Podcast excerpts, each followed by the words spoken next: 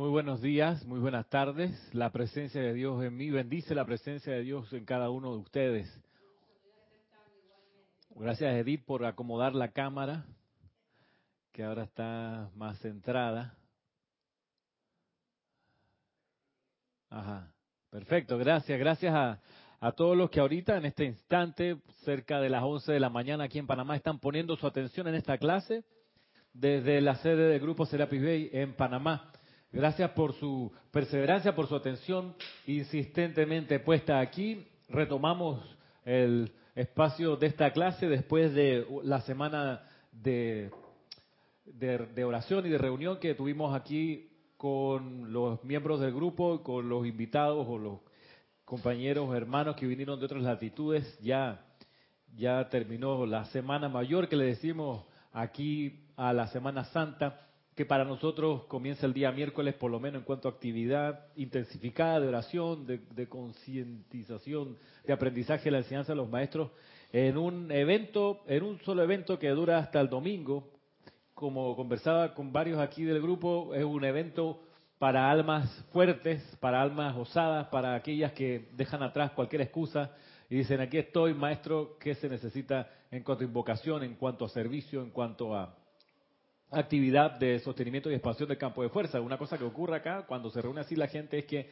el, espacio de, alcance de la vibración de, constructiva que sale de un sitio como el que estamos hace que ese, espacio de alcance se estire sus brazos hacia afuera un montón. No es lo mismo hacer un ceremonial cuatro o cinco personas, hacerlo 40 personas. O sea, el nivel de expansión de electrones hacia afuera puede cubrir cientos de kilómetros cuando son 10, 20, 30, como ahora que fuimos en un momento inclusive 40, 45, 46 en los ceremoniales. Eh, ni hablar de la respuesta que obligatoriamente, y digo así a propósito, obligatoriamente tiene que hacer un maestro cuando así tantas personas ya lo llaman por su nombre. Tú estás caminando por la calle y al otro lado de la avenida te gritan 40 personas, Salome, tú te das vuelta, tú dices, ¿qué pasó? No me asusten.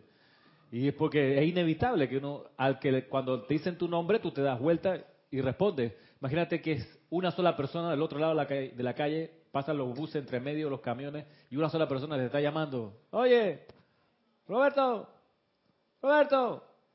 No es lo mismo el impacto en tu oído y en tu alma cuando son 40 personas gritando, Roberto, Roberto.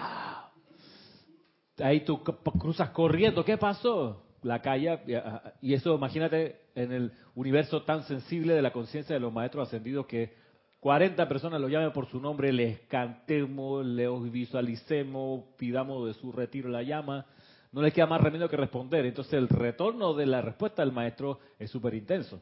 Por eso actividades como la que vivimos la semana pasada es para gente que somos como para rayos, ¿no? Que nos platamos bien en el piso, venga maestro, pase su energía a través de mí, y si uno tiene alguna inarmonía, pues mejor que tenga un mecanismo para aquietarse y, permitir que esa descarga baje, porque de eso se trata, aprovechar la reunión para decir, maestro, manda lo que quiera, aquí estoy con mucho gusto, úsame como puente, que es lo que es finalmente de lo que se trata. ¿Qué cosa iba a decir?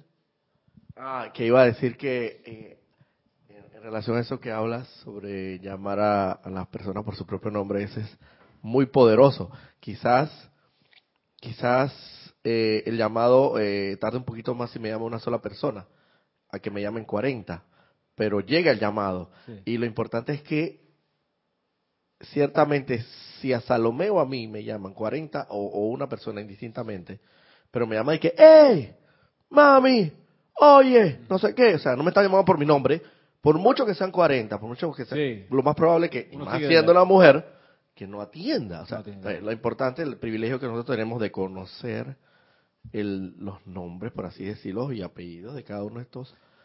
Sí, y los rayos que representan y cada una de las virtudes, y o sea. Te tomo la, la, la, línea que estás planteando, quizás por una arista que, que no la estás diciendo directamente, pero que me interesa que, que, que, que exploremos y que desarrollamos, que es cuando se pasa la confianza a la sobreconfianza. Y cuando de la relación de amistad uno dice, ah, me están dando la mano y tiro un poquito, me llevo el brazo entero. Y, y en el caso así de la calle, cuando a alguien le dicen un piropo, mami, no sé qué, cosita, eh, es normal que las mujeres se sientan ofendidas, molestas. ¿Y qué le pasa a este tipo?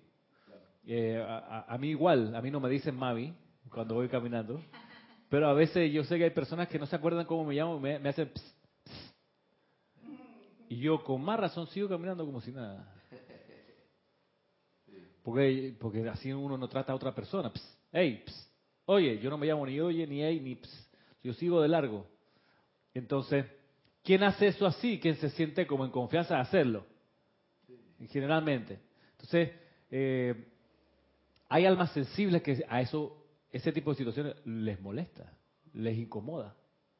Y yo he visto mujeres eh, ponerse todos colores, no de vergüenza, sino de rabia, cuando le gritan de una construcción algún llamado, sobre todo femenino, ¿no? De, con algún atributo de las que ella tiene. Entonces, cuando en un grupo de estudiantes de la enseñanza del yo soy se van disolviendo las barreras de, de rigideces, de, de, de, todo tipo de, de bloqueos, se van disolviendo y, y, aflora la fraternidad, ahí poner una atención en la manera que uno se, se, se desenvuelve con los demás, de que esa fraternidad no sobrepase el respeto normal que debe haber. Y esa, esa fraternidad esa confianza no debe llevarnos a, eh, a, caer, por ejemplo, en, en, en, en, ya que estamos en confianza, este, oye, hey, pásame eso para acá. Ya que estamos en confianza, si yo le grito así de una, de una parte de la casa a la otra, no se debería sentir incómodo.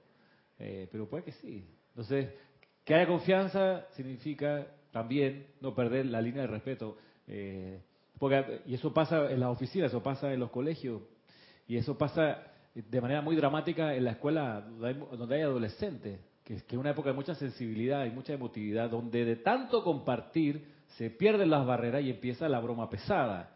La broma pesada, la broma pesada, y a eso le llaman bullying, le llaman matoneo, le llaman abuso emocional o físico. Y de hecho, justo hoy Cristian comentaba que hay una película, una, una serie que, que, ha producido Selena Gómez acerca del maltrato escolar, que se llama 13, 13 razones de por qué. Resulta que hay muchos lugares donde los adolescentes se suicidan porque se sienten que no los quieren en su, su grupo de amigos, se burlan de ellos, le hacen bromas pesadas y entre las mujeres el bullying que hay es muy de verbo, de cosas que se dicen.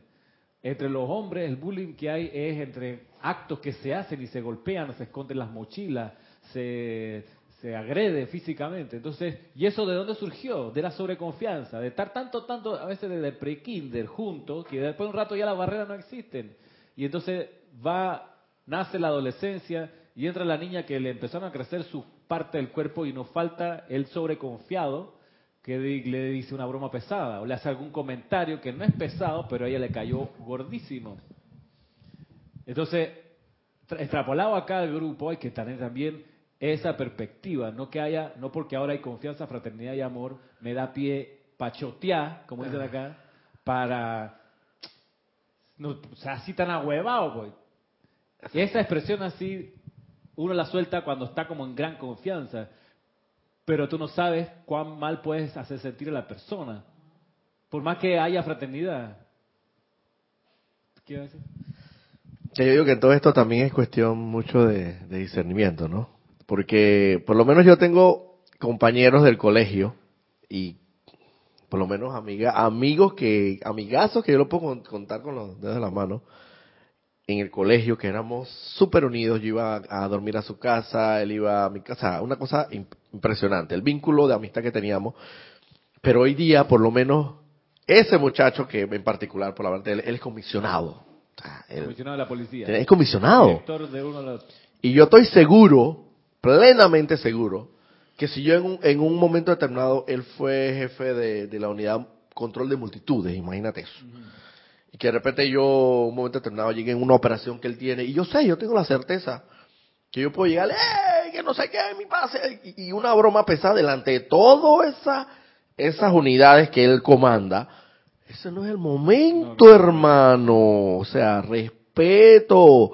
Quizás otro momento donde tú vayas y como quien dice, aparte los dos cerveza de por medio. Eso, un juego de por lo que sea, ya es otra cosa. Y aún así también aún así. con cierto esto, Exacto. respeto y recato, ¿no? Nada, de, no, no, no, esto eh, llegar al punto del bullying o lo que fuera, porque como dices tú, a veces uno tiene tanta confianza que uno ni se acuerda que de las barreras que existen en un momento.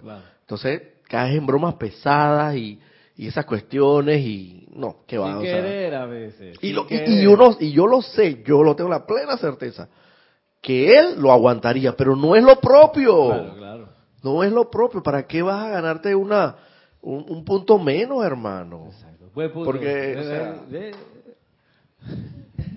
Qué bueno que te das cuenta. A ver qué dice. Sí, sí, Ramírez, está muy interesante el tema acerca de la sobreconfianza. A mí se me ocurre otro ejemplo, y es que eh, específicamente en, grupos, cuando se agarra una sobreconfianza, se puede caer en el error de pensar de que, ay, ahora voy a aprovechar para venderle mis productos al hermano. Ha pasado. Para, para ganar, para, tener mi ganancia allí, ¿no? Y entonces son pequeños detalles que, que es bueno observar y, y, el hecho de que seamos cada día más hermanos no, no nos da licencia para entonces aprovecharnos de eso y como hace el Rey Mundi con la, conciencia pecuniaria y que voy a ver qué le vendo, voy a ver qué saco de él. ¿Qué ha pasado? ¿Qué ha pasado? ¿Qué ha pasado? no, es, no es un ejemplo inventado, que así, así mismo, así. No se han dicho nombres, pero eh, vaya. Entonces, cuestión de criterio, cuestión de educación, cuestión de, amor real. Eh, por más que somos hermanos, y no es que ahora hay una barrera infranqueable, no, precisamente por ese amor lo cultivo, lo protejo. No se me va la mano en confianza. Hay confianza y está bien, y qué bueno, es mucho más potable que la suspicacia y que no le digo, no lo miro. Mucho mejor la confianza que no hay problema. Nos vemos, nos queremos, pero que eso no sea eh, licencia, como bien dice Kira, para, para meterse donde uno no tiene que llegar, ni de hacer comentarios que no vienen al caso. Dime. Tienes dos comentarios. El primero es de Leticia López desde Texas, eh, Dallas, Texas, y dice así, es en cuanto a lo que hablabas de la Semana Mayor. Dice, por primera vez me toca sentir esa energía que se generó en la Semana Mayor desde Panamá. Acá a Texas llegó. Oh, qué bien. Sí. Que bueno, sería lindo un día que nos encontremos por acá también, cabalgando. Claro, y María Teresa López, desde Villahermosa, dice, Dios te bendice, Ramiro, y a todos. Igualmente, Dios te bendice. Normalmente tenemos la costumbre de llamar a las personas por un apodo o una deformación de su nombre. Tan hermoso que es oír que te llamen por tu nombre completo. Sí es bueno hacer el esfuerzo para recordar los nombres de las personas que nos rodean día a día. Es cierto, es un, es un, es un es enaltecedor cuando uno tiene esa deferencia de acordarse los nombres y decírselos bien a las personas. Yo no permito, no me gusta que me digan Rami, Ramo, Ramito, Ramirín. Se lo aguanto, y digo a propósito, se lo aguanto a mi papá y a mi mamá. Punto. A más nadie. Porque a ellos yo no los voy a cambiar. Ellos me quieren todavía decir ramo y ramito, allá ellos lo sufriré en silencio.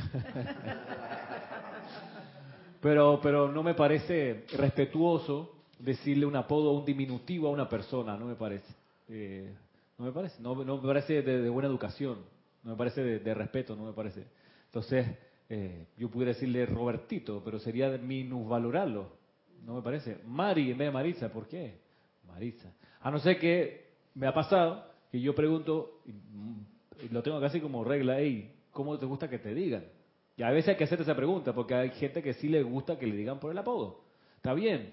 Y dice, ¿cómo te llamas? Fulano. Ya, ¿cómo te gusta que te digan? Se aclara, y no hay problema. Mi jefe, le, todo el mundo le dice Piti. Cuando la primera entrevista que tuvimos, la segunda, eh, le pregunté, pero yo cómo me refiero a usted, como señor Pedro, como Pedro, como Piti, para no meter la pata. Porque, la, porque pues, ahí esa persona es un caso de confianza. Él abre la computadora y si uno quiere ir a la computadora de él y revisar los correos que él manda y que él recibe, uno lo puede hacer y yo lo he hecho, porque por cosas de la oficina hay que hacerlo. A veces entrar a los chats que le llegan, las fotos, revisarlas, lo que sea se necesita esa confianza. Por eso él a veces me pasa su auto, Pero eso no significa que ya que tengo esa confianza, meto ahí a quien sea en ese carro, le reviso para atrás y para adelante todos los correos que sean de la familia. No, no. Y están ahí, yo puedo hacer clic y veo. Confianza, pero no confianzudez, no licencia para agredir la privacidad o la intimidad de alguien. Yo pudiera sacarle de los correos algo que, que le pudiera provocar algún bochorno. No lo hago por respeto. Eso, eso, tenerlo en cuenta respecto al, al dime.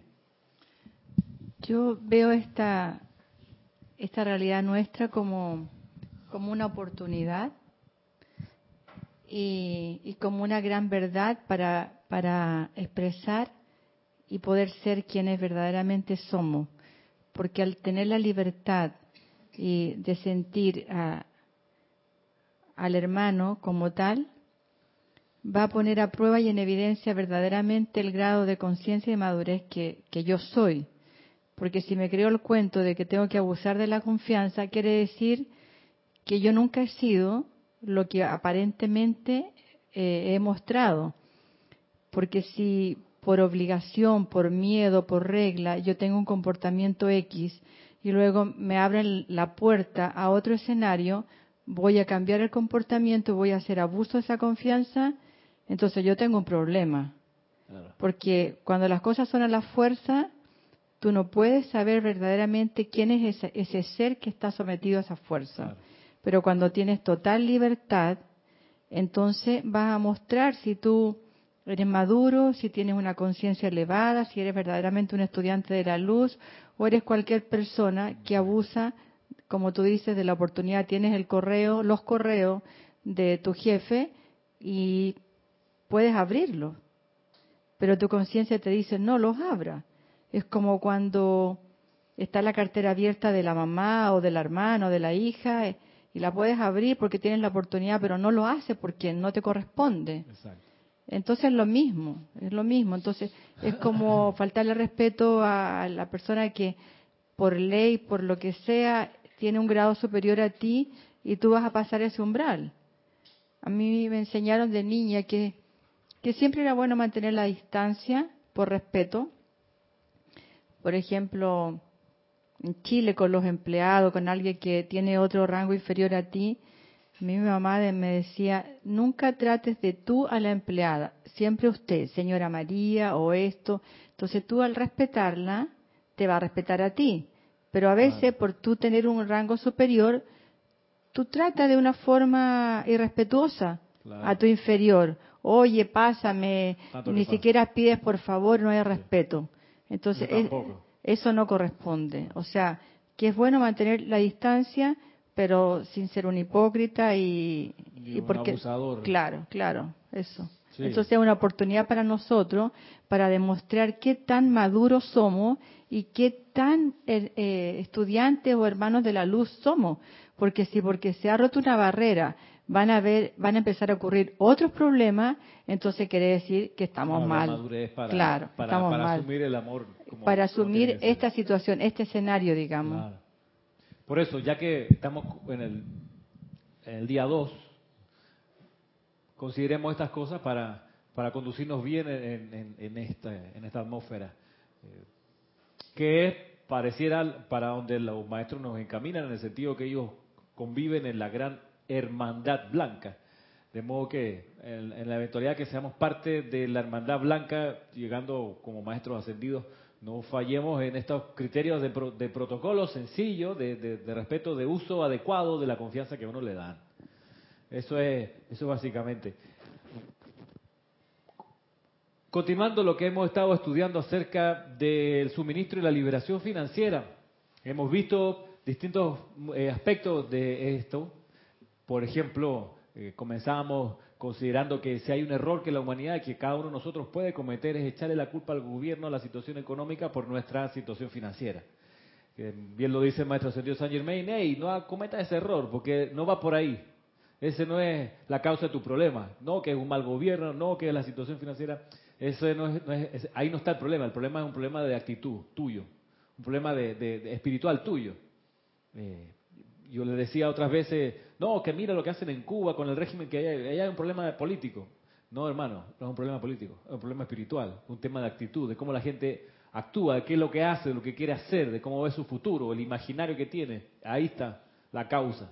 Eh, de modo que no es cuestión de poner un gobierno y sacar y, poner otro, no es cosa de, estructura que pueden ayudar o no, pero al final del día lo, lo, lo que causa la situación financiera de cada uno de nosotros es la actitud que tengamos. Pudimos echarle la culpa que es un mal ministro de Economía el que tenemos a cargo de la rienda de las finanzas del país, puedes desgastarte en eso y perder tu energía ahí, porque no está la solución. Pueden traer un premio Nobel a dirigir las finanzas de tu país y no va a resolver el problema si la gente continúa con la misma actitud, la misma conciencia. Ese, es un dato iniciático fabuloso para nosotros, de no perder energía criticando la atmósfera y a los seres que, que habitan con nosotros los países, no perder eso ahí y poner la atención donde tiene que estar, en cómo uno se autoentrena y se perfecciona para que en realidad que es otra de las cuestiones que hemos visto, la presencia de Dios pueda descargar el suministro que tiene para cada uno de nosotros y al descargarlo sin problema en el paso, vaya esa energía adelante y abra las puertas que nos traerán de retorno el suministro que requerimos. Eh, si estamos con la incapacidad de aquietarnos, si nos pasamos todo el día criticando, juzgando y condenando, esos son verdaderas rocas, impedimentos en el fluido lumínico que baja desde la presencia yo soy. De modo que si queremos que nuestra vida sea llenada a plenitud con el suministro de dinero, de finanzas, de liberación financiera al final, si en realidad queremos eso, tenemos que sacar de nosotros juicio, crítica, condenación, sacar de nosotros las excusas, sacar de nosotros la inarmonía y ponernos en un plan de serenidad invencible, que nada, ninguna turbulencia, ninguna noticia, nada nos perturbe nuestro cuerpo emocional, nos desconcentre nuestro cuerpo mental y así va a poder pasar la energía de la presencia que abrirá, como les digo, las puertas hacia adelante. Y eso vendrá para nosotros como oportunidades de desarrollo, de, eh, aumento de ingresos, etcétera. Y otra de las cuestiones que hemos visto hasta aquí es también respecto de la actitud, es eso que nos enseñaba el maestro Sendido el Moria, de no dejar que la conciencia de carestía viva más en nuestro, nuestro mundo.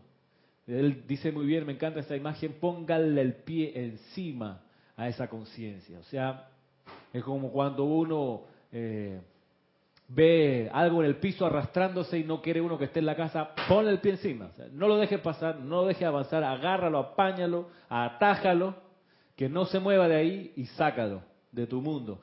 Muchas veces eh, la gente cuando no desarrolla la maestría en la, en la situación del dinero, cuando no es maestra de la situación financiera,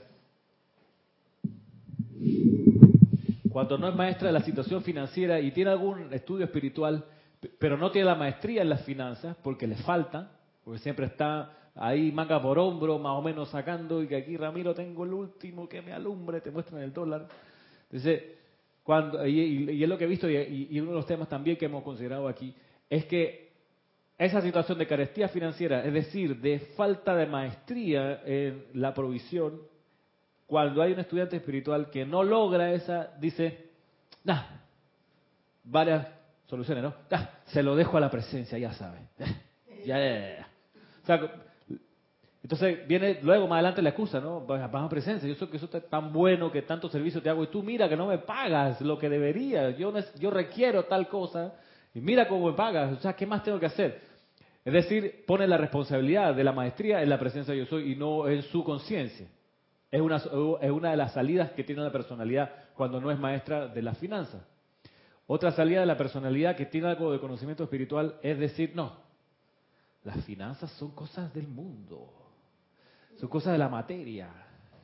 Yo, esas cosas así mundanas, a mí no me interesa. Yo lo mío es Dios, la presencia, lo espiritual.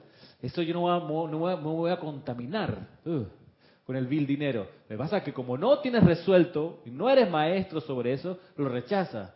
Entonces, la siguiente oración que yo he visto ocurrir es, sí, mira, tiene plata.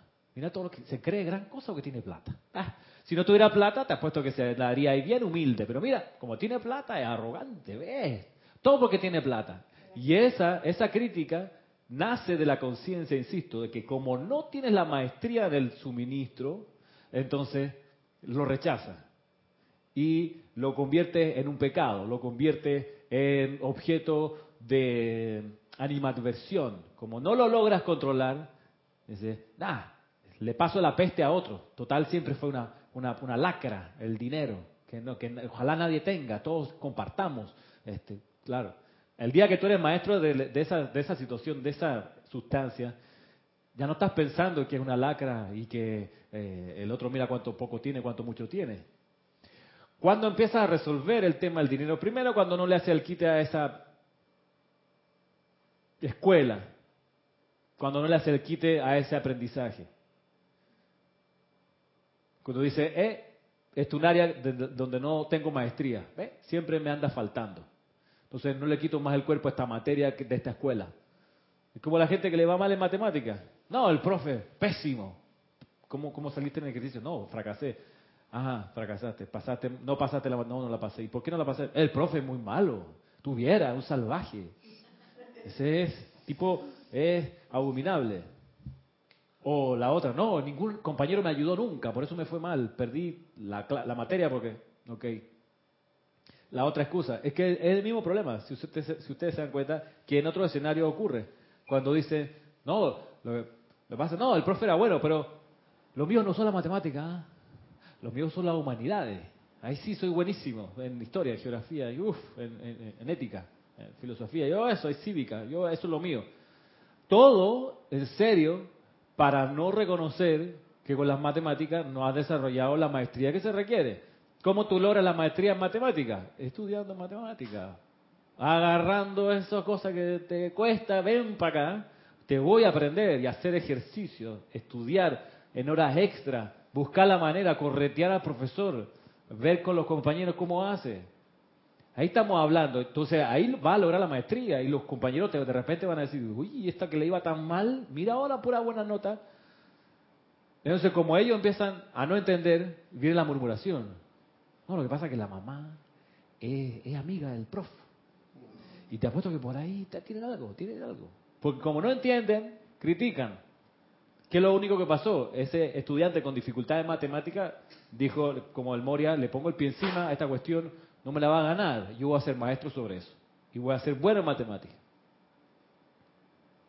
Y pasa en el sentido contrario también. Los que son muy buenos en matemáticas y no desarrollan comprensión de lectura, empieza, no, que la, la, esas cosas para mujeres, la lectura, las novelas, eso para la poesía, eso para pa, temperamento así como afeminado. Aquí los que somos bravos, en ciencia, matemática, ingeniería, lo nuestro, esa gente allá está perdiendo tiempo.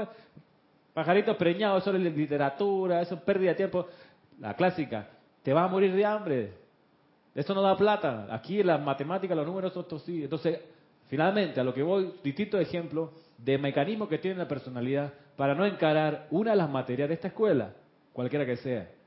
La ciencia, las humanidades o las letras, o la sustancia de dinero, o la situación de salud, la cual sea, o de residencia, o de amor fraternal en la familia. La cuestión es, esto es algo que no he logrado dominar, esto es algo que me cuesta, voy a por ello, lo voy a conseguir, lo voy a lograr, lo voy a aprender, voy a desarrollar maestría en eso, y ya, y entonces lo interesante es que una vez que uno logra la maestría, el dominio sobre esa materia, pasa a la siguiente, que no maneja tan bien. Y cuando lo logra desarrollar, pasa a la siguiente y así al infinito. ¿Usted cree que el Maestro Ascendido Jesús no tenía nada más que aprender cuando ascendió? Por supuesto, tenía otras cosas que aprender. Ya fue maestro aquí de la energía y de la vibración.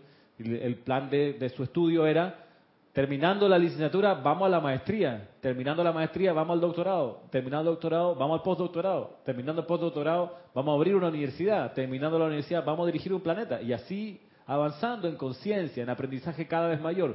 Pero el rechazar el objeto de enseñanza de aprendizaje, rechazar la materia, es no desarrollar la maestría, es postergar el día de la realización. Entonces, esta es una plataforma, la que le estoy planteando, de gente que está decidida a conseguir el logro victorioso y que no va a encontrar excusas para decir, no, es que, tuve un mal profesor, es que los libros de texto estaban desactualizados, nunca tuve calculadora, que no hay excusa. Tú dices, no, efectivamente no tuve calculadora, aprendí a hacer cálculos mentales, porque no había calculadora. Entonces te puedo calcular 427 mil por 13. ¿Qué es lo que dice uno? Pásame la calculadora, ¿cómo la cosa? Pero hay gente que te lo saca. Me acuerdo una señora, una española, años atrás de niño, en algún pueblo allá en Chile, la señora atendía la tienda y no tenía máquina registradora y ni apuntaba. Decía, te decía las galletetas cuánto, el helado tanto, no sé qué, te sacaba mentalmente. Eso sí lo apuntaba el resultado. Esto es. Pues no tenía otra manera. Entonces, si uno quiere en realidad algo, lo resuelve, porque el universo entonces dice, esta es una persona decidida, eso es lo primero que necesitamos, voluntad, decisión. Vamos ahora con el conocimiento, la, llama dorada. Esto se hace así, ya se hace, la teoría. Vamos luego con la parte práctica, la llama rosa. Esto se ejercita así, ahí, acá.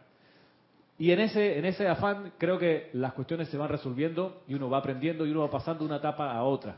Y eso para mí es avanzar, es avance espiritual. Cuando ya tu cuento no es la situación de dinero, tu situación ahora es la levitación. ¿Cómo logro levitar arriba de los autos cuando hay tráfico vehicular pesado? Ahí, viste, ya pasamos algo más interesante, ¿no? Que también estoy en esa, ¿cómo lo hago? ¿Cómo paso del, cuarto al baño flotando en el aire? Y ahí sí es otro tema. Pasamos otro libro de clase. Y de eso se trata, creo, cuando las cosas se ponen interesantes. Más interesantes de lo que ya son. Porque el logro de la maestría en provisión de dinero es interesante de todos modos. A mí me atrae, a mí me interesa. ¿Cómo es? Es un tema que de vibración, es un tema de conciencia, es un tema de todo eso.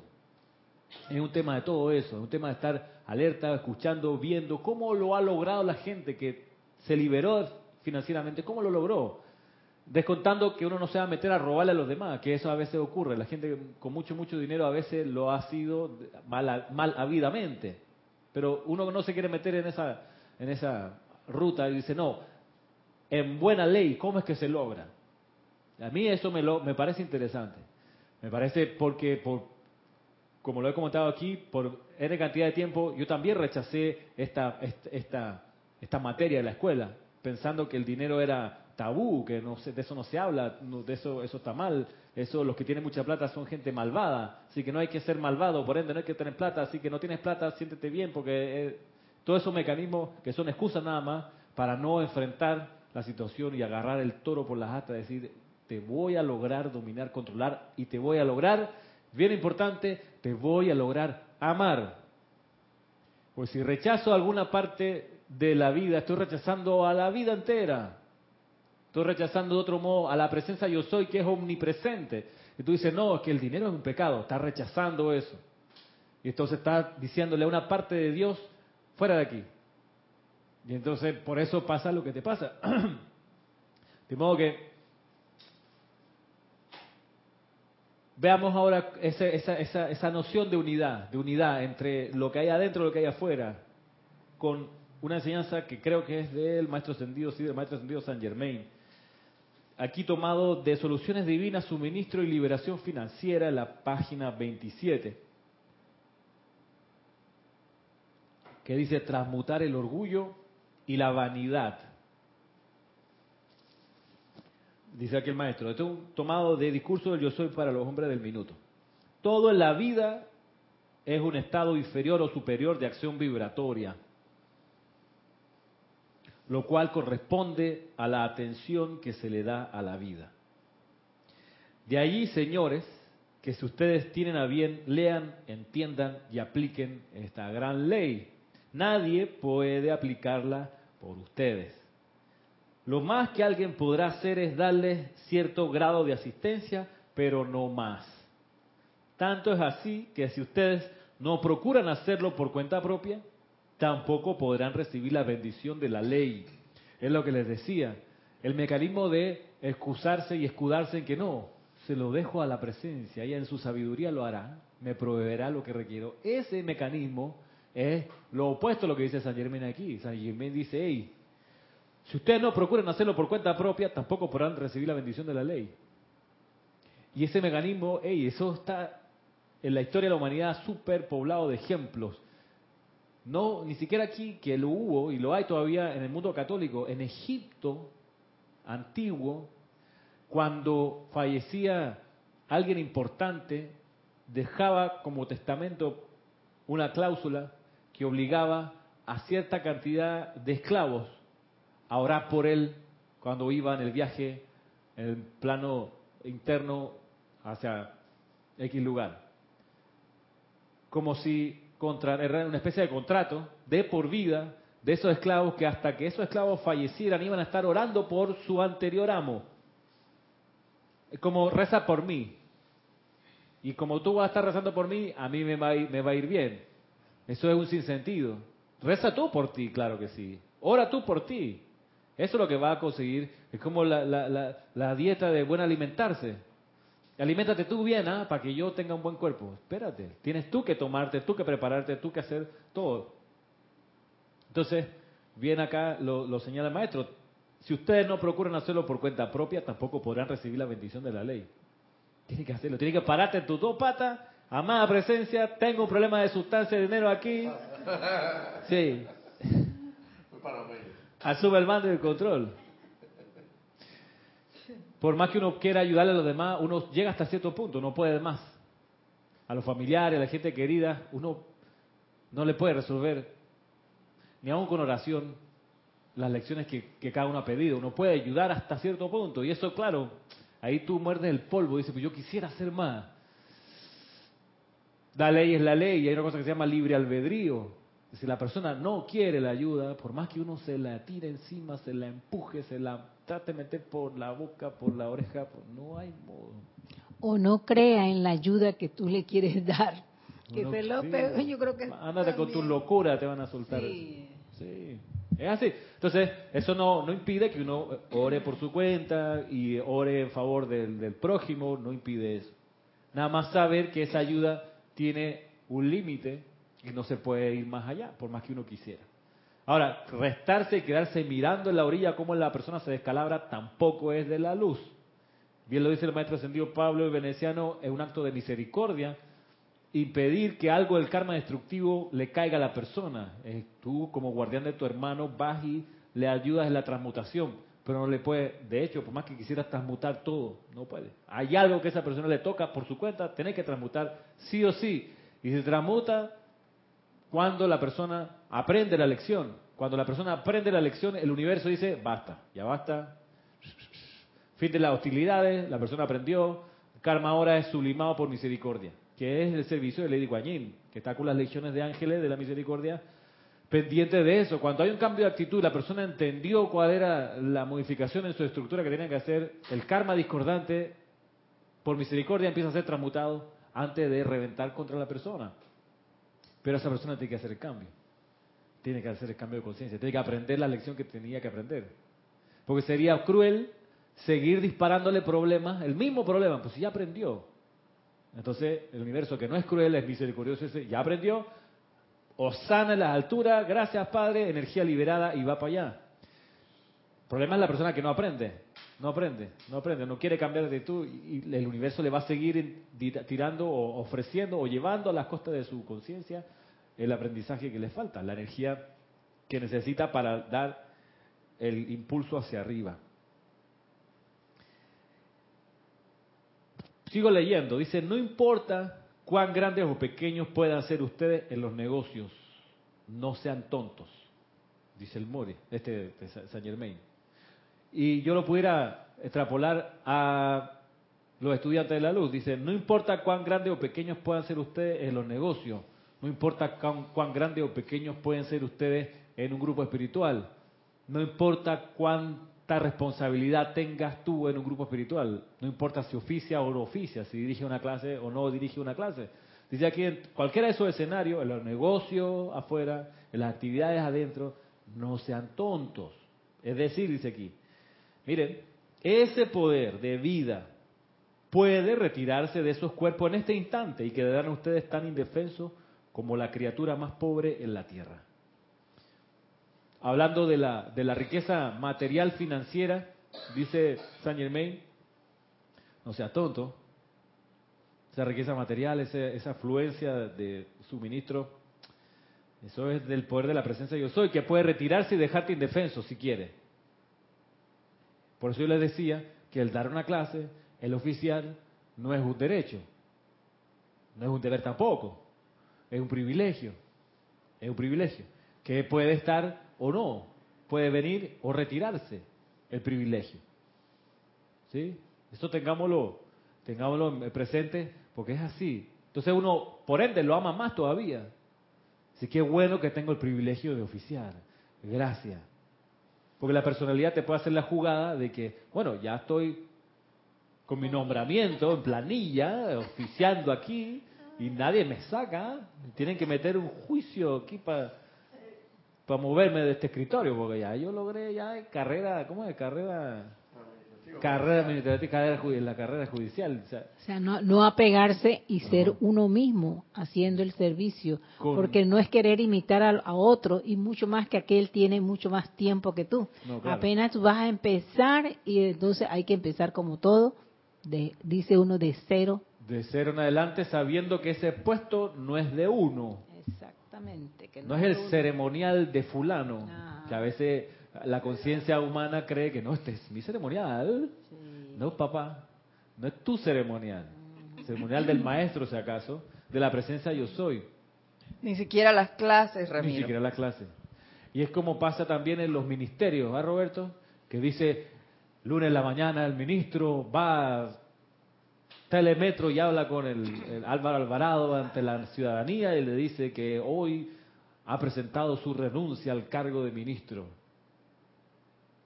dejo mi cargo a disposición del presidente. Hello. Siempre estuvo a disposición del presidente. Payaso. Bájate de esa nube, papá. Ese puesto siempre fue libre disposición del presidente de la República. Él podía, con permiso tuyo, sin permiso, con tu buen humor o tu mal humor, sacarte cuando le diera la gana.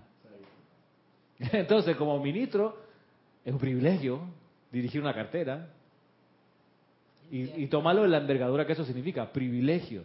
Es un privilegio dirigir un ministerio.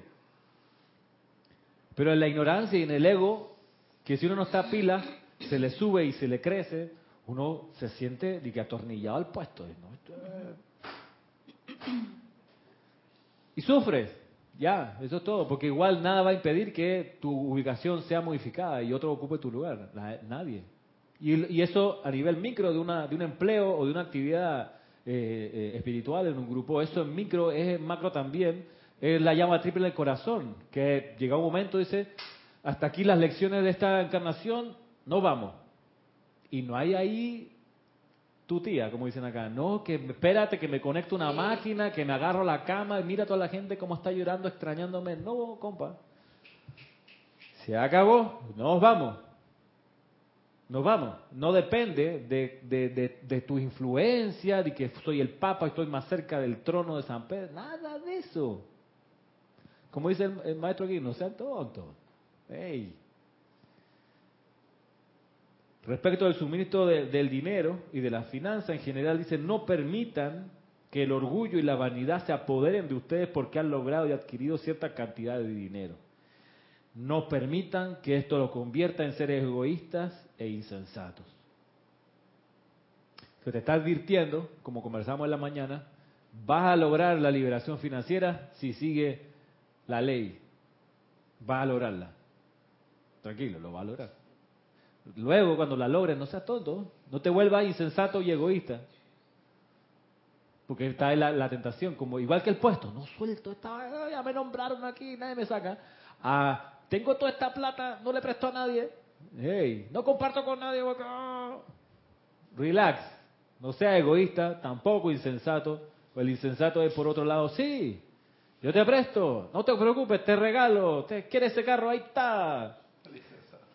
Sí, el insensato, que lo he visto pasar. No, y, y, lo, y, lo, más chistoso es que ofrece antes de tener ese dinero. Imagínate. Cuando ya lo tiene, ah, entonces ya yo no me acuerdo. Búscalo. búscalo porque se pierde, se, se va ahí. Voló con su plata, hermano. No, no, no, yo quiero el insensato que ahí mismo, ahí, el carro está ahí.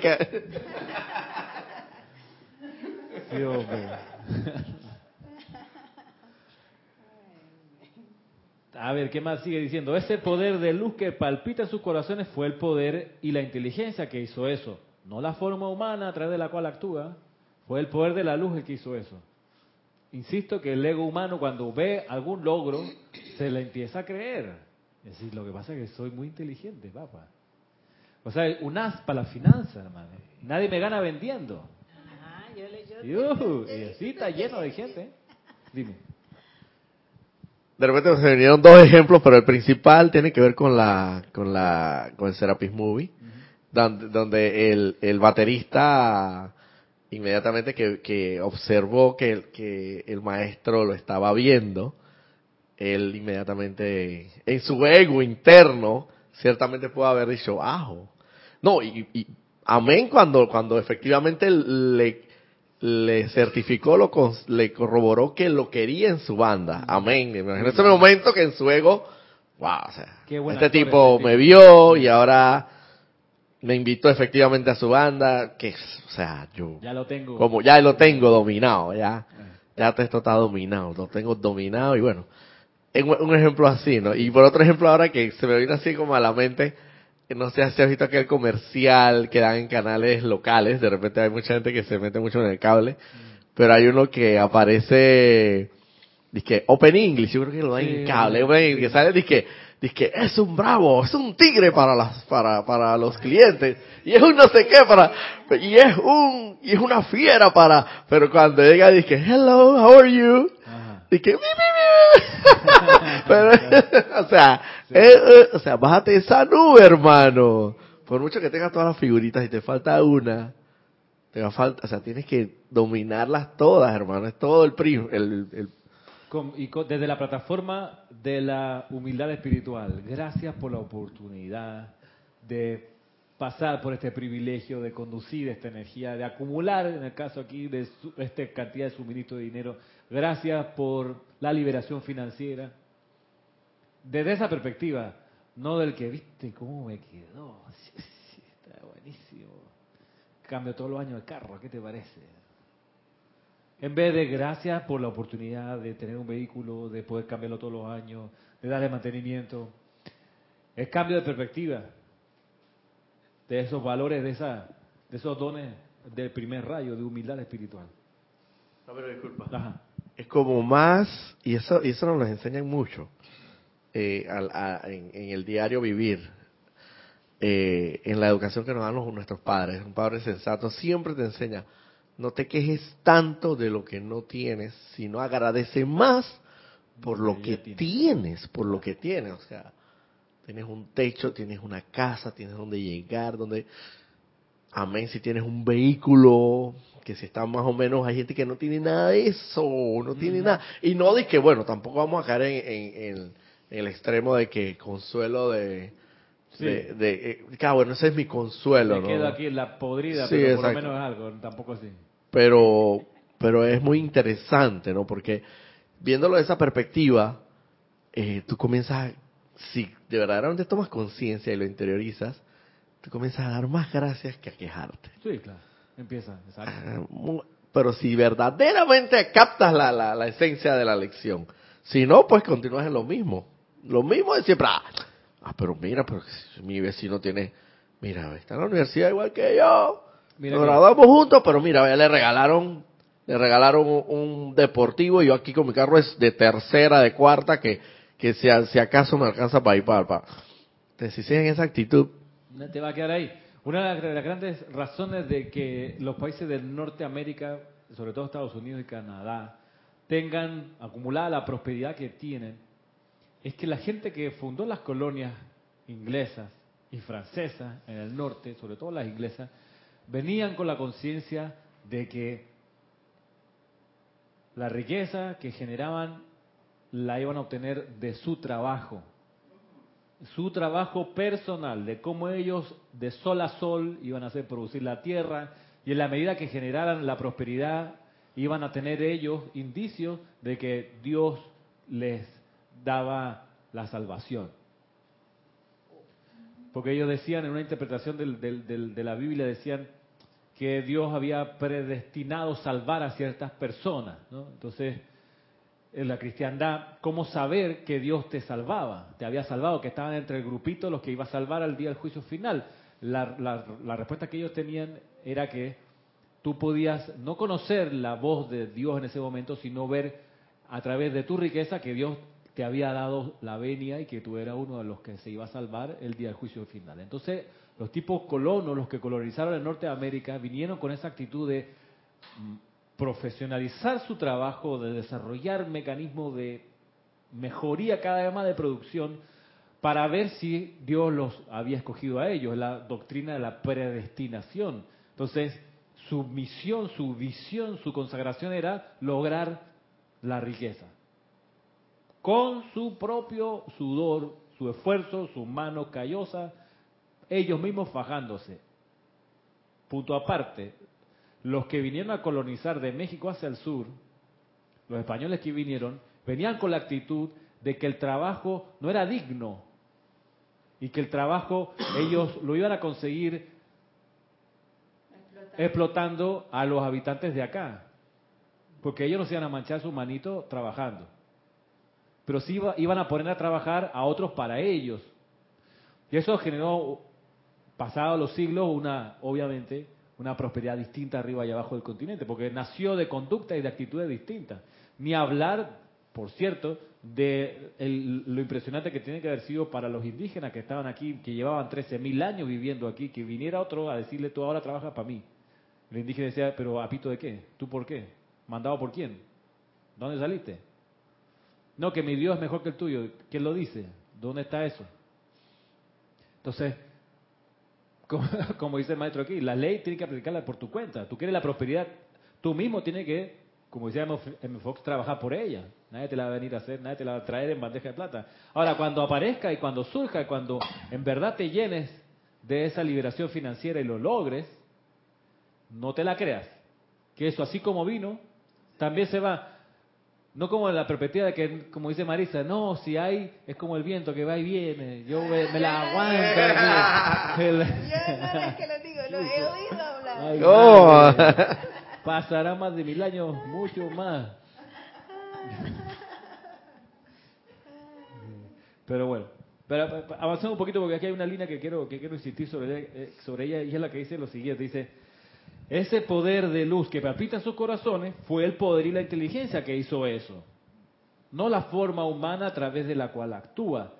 Si esa forma humana obedeció o mantuvo un deseo intenso, entonces eso le dio a la vida la oportunidad en su acción concentrada de acumular ese dinero para ustedes. Pero lo físico en realidad no hizo nada. No lo olviden. Voy otra vez.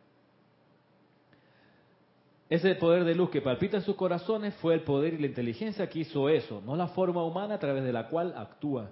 Si esa forma humana obedeció y mantuvo un deseo intenso, entonces eso le dio a la vida la oportunidad. Pero el cuerpo físico no hizo nada. Miren ustedes las dos cuestiones. Si esa forma humana obedeció las leyes estas y esos cambios de actitud que hemos visto, obedeció eso, pero también mantuvo un deseo intenso, eso dio eso abrió la puerta, dio pie para la descarga del suministro. Esta, esta frasecita, yo no la había visto sino aquí, mantuvo un deseo intenso. Mantuvo un deseo intenso. No es cualquier deseo, un deseo intenso.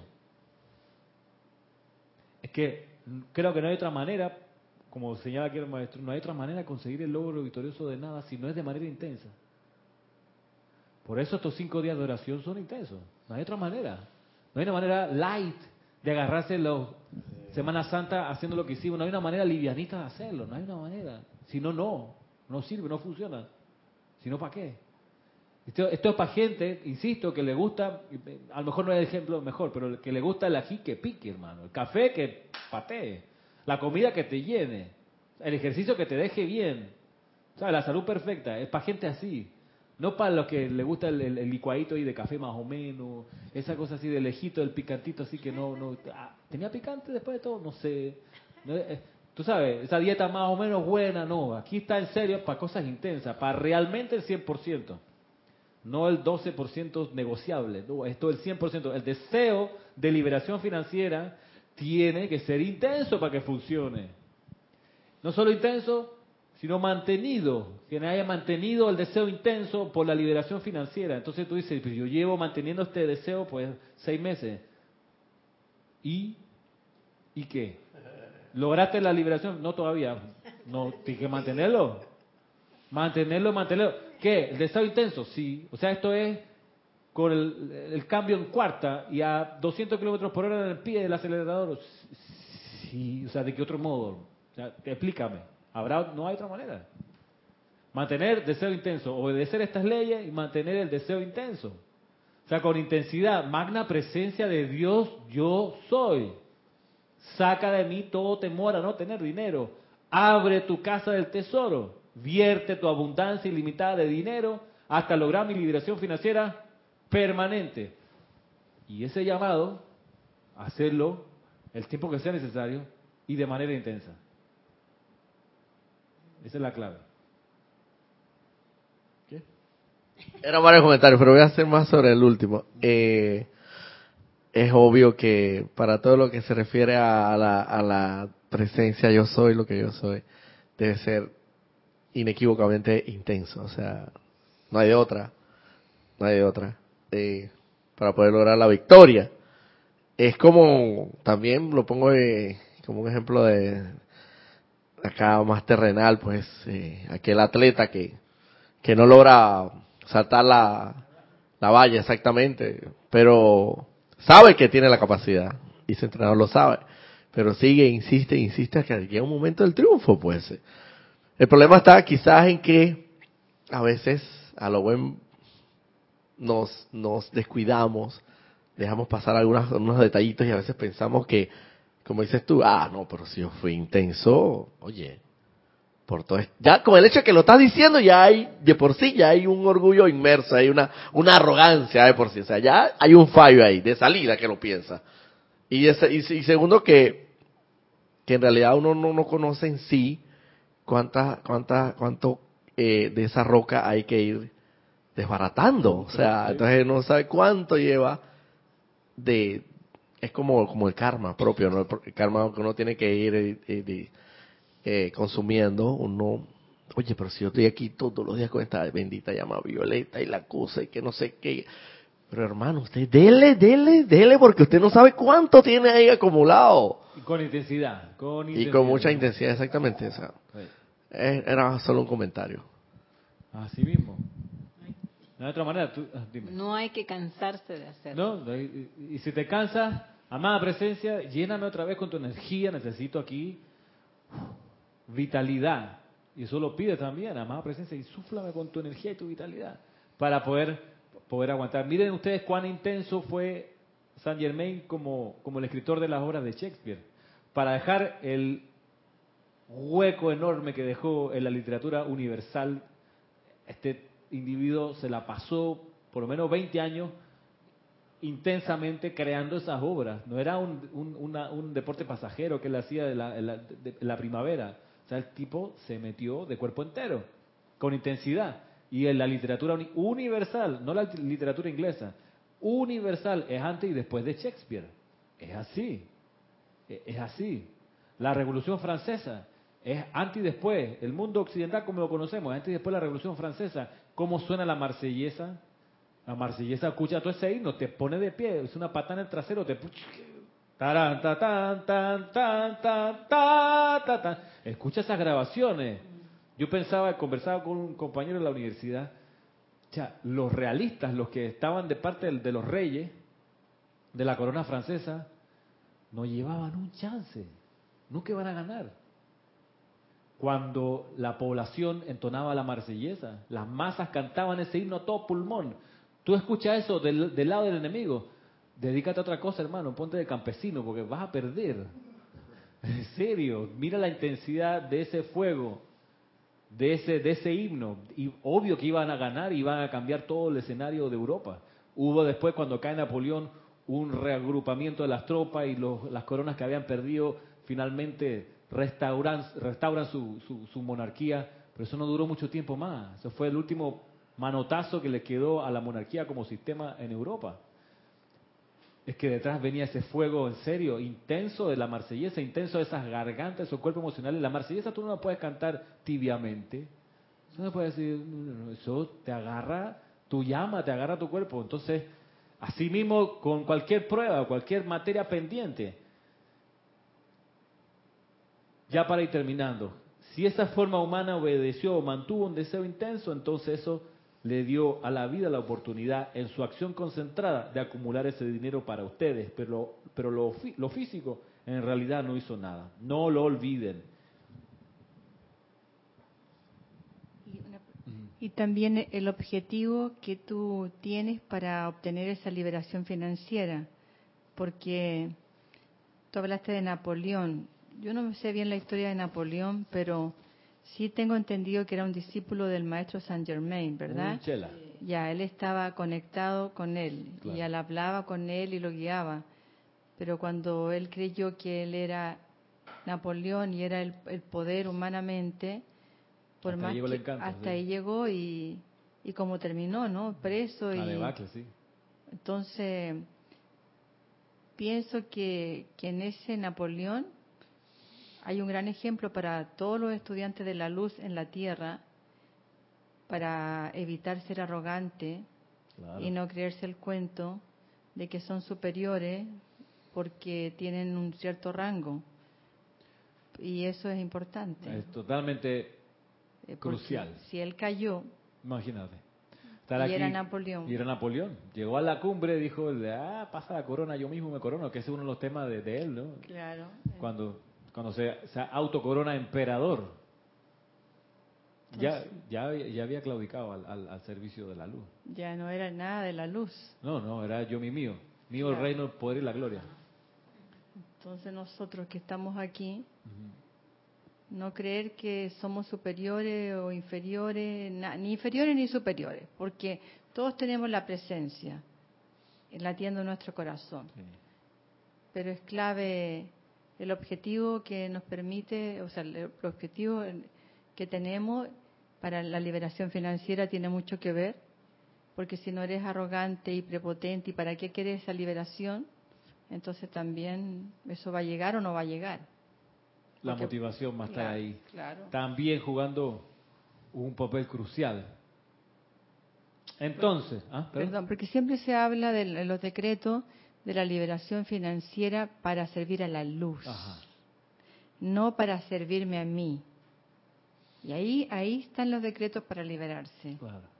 Si lo va a usar para construir una estatua de mi personalidad, no te va a llegar, o te va a llegar defectuoso, te va a llegar con problemas, te va a llegar con sufrimiento, con desgaste, con incomodidad, con mal humor. Por misericordia no te va a llegar. No te va a llegar el 100%. Entonces, desde la conciencia de que el suministro de dinero es una materia a la cual nos toca tarde o temprano enfrentar, desde la conciencia de que tenemos las herramientas para hacerlo, desde la comprensión de que si no lo hacemos, en algún momento lo tendremos que hacer, con la sensibilidad suficiente para reconocer que cualquier logro financiero, de salud, intelectual, espiritual, cualquier logro es producto de la presencia yo soy, que lo que nos toca aquí es obedecer esas leyes que los maestros nos enseñan y mantener un deseo intenso por el logro victorioso, nos quedamos hasta aquí por la clase de hoy. Será el próximo sábado considerando algo más acerca de el suministro y la liberación financiera. Muchas gracias. Mis bendiciones.